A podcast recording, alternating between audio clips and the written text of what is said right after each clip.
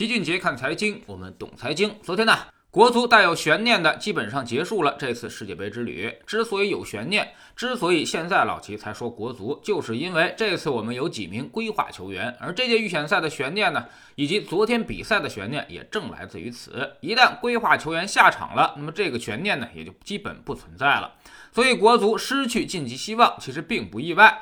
完全在情理当中，因为我们的足球早已经脱离了经济基础，肯定未来也会越来越差。那么什么才是经济基础？前两年中超很烧钱呀。其实足球的溃败就是从这个时候开始的。不是说钱多它就是经济基础，相反，它是一场巨大的泡沫。金元足球开始之后，我们的足球运动员收入拔高了不知道几个档次。在国际赛场上，那些身价几十万的球员，在国内动辄就身价过亿了，这让球员们失去了出国踢球的动力，开始了固步自封。但是如果只是这个问题，其实也还好，因为国内它也有广阔的市场。我们把高水平的运动员、教练员请过来，照样能够得到锻炼。按理说，收入提升应该引来更多的踢球的孩子，但在我们的职业联赛的另外一端啊，工作机会却并没有有效增加。也就是说，这个泡沫只出现在了国内顶端，并没有。而并没有扩大球员的基础。另外呢，举个最简单的例子吧，足球小将大家都看过吧？在日本小学它就有联赛了，一个县里面比完到全国去比，都是正规比赛带观众的那种。而我们大学联赛的覆盖范围恐怕都不是很广，有些学校干脆就是应付差事，找点退役球员糊弄一下而已。有人问了，后来军援足球不是受到限制了吗？哎，这其实反而成了他的第二宗罪，因为他完全开错了药方，也治错了病。我们的足球的经济问题啊，在于基础薄弱，而并非在于它的顶层繁荣。也就是说，中超联赛的球队夺得亚洲冠军，凭借超级外援可以跟日韩掰手腕，这本身并不是问题所在，而毛病在于人才不可持续。所以，解决办法就是应该用中超联赛的顶级收入当成诱饵，把底层的基础给它打牢固，增加职业联赛的层次，扩充球队资源，吸引更多的孩子来踢球，吸引更多的球员来注册，把职业联赛体系给它搞好。这其实本身就是我们改革开放的路线图，先让一部分人富起来。然后呢，以先富为目标，带动着后富，最终呢实现经济强国，共同富裕。但现在这届足协的做法却是啊，不行，你们太富，必须给我回到大锅饭生产队的模式，把好不容易花了大价钱建立起来的中超繁荣给直接干残废了。看到足协的这种态度，以后哪个民营企业还敢投资足球呢？那么你想想，资本退潮之后，工作从哪来？以后谁还踢球？家长们肯定会认为，孩子踢球以后就更不务正业了，踢成全国前几名也就混成那样，还是个青春饭。如果踢不出来，你连个退而求其次的机会都没有。那么这个事儿他就太冒险了，所以还是回去学习数理化吧。所以肉眼可见的五年，足球成绩肯定还会大幅度的断崖式的下跌。本来呢，这届预选赛有个自救的机会，这就是规划球员的引入啊。我们经济中去杠杆通常有两个手段，一个呢是削减负债，另外一个就是增加资产。足球的大泡沫完全就。是高杠杆的游戏。刚才也说了，我们应该增加资产的方式啊，那么把基层给它搞扎实了。结果呢，却选择了错误的方向去挤泡沫，造成了大崩盘。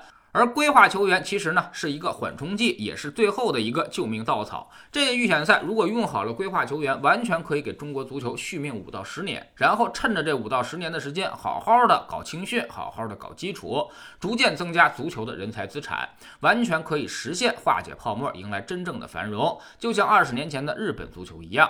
但是呢，主管部门却依然有一种天朝上国的想法，不重视规划，也不好好的使用规划，搞规划的时候就又当又立。不好好弄，结果呢？最适合的球员没有办法及时的为国出战。埃克森、阿兰、洛国富这几个并非最佳，但也明显比自己人好用得多。但在球场之上，教练却明显歧视。最后你发现，球场上最能打的、最能拼的都是规划啊。那么中方球员早已经被吓破了胆，国际大赛上他们连球都不敢拿，也不敢进攻。这不禁让老齐想起了一段历史：马加尔尼使团访问大清乾隆皇帝，请求开关贸易通商。而乾隆皇帝则认为，我大清天朝上国，物产丰富，没必要跟你藩邦小国为伍，还亮出了自己的家底儿，所谓的那些腰挎大刀、手拿蒲扇的精锐。马加尔尼一看就知道啊，这完全就是不堪一击。后来即便被打残了，也觉得中学为体，西学为用。而在隔壁的日本却在完全的西化。最后甲午一战啊，却早已高下立判。更有意思的是，几百年之后啊，那么全盘西化的日本竟然还保留了大量的日式建筑、服装，而我们基本上已经没有人穿汉服上街了。所以，足球的失败就是典型的不按照经济规律办事儿。所以，这就是把一百多年的教训又在一个小的领域里面重演了一遍。足球确实没什么大不了，甚至解散男足我也没什么太大的意见。但问题是我们做事的方式方法出现了严重的问题，这种思维逻辑其实是非常非常危险的。足球的。失败我们能够承担得起，其他领域如果再出现这种失败，我们就真心承担不起了。所以它其实并不是一件小事儿。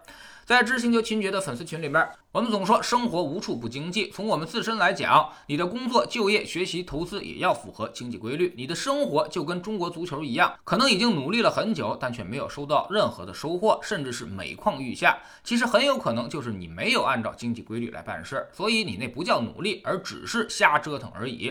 结果越折腾越糟糕，逐渐的滑向深渊。我们总说投资没风险，没文化才有风险。学点投资的真本事，从下载知识星球找齐。俊杰的粉丝群开始，我们不但会给给出结论，还会告诉你逻辑和原因，让你自己掌握分析的方法和技巧。新进来的朋友可以先看《星球置顶三》，我们之前讲过的重要内容和几个风险低但收益很高的资产配置方案都在这里面。在知识星球老七的读书圈里，今天呢，我们开始讲一本书，叫做《华尔街之狼卡尔伊坎的故事》。这哥们儿呢，被称为是华尔街的野蛮人的代表，专门通过恶意收购来趁火打劫。也是八七年华尔街电影的原型人物，让你了解一个真正的金融大鳄是怎么洗劫别人财富的。下载知识星球，找老齐的读书圈，每天十分钟语音，一年为您带来五十本财经类书籍的精读和精讲。您现在加入之前讲过的两百一十七本书，全都可以在星球读书圈置顶二找到快速链接，方便您收听收看。读书圈学习读万卷书，粉丝群实践行万里路，各自独立运营也单独付费，千万不要走错了。目前已经有十几万小伙伴在这里认真努力的学习了，如果您再不来，就被别人所无情超越。苹果用户请到齐俊杰看财经的同名公众号，扫描二维码加入，三天之内不满意，可以在星球 APP 右上角自己全额退款。欢迎过来体验一下，给自己一个改变认知的机会。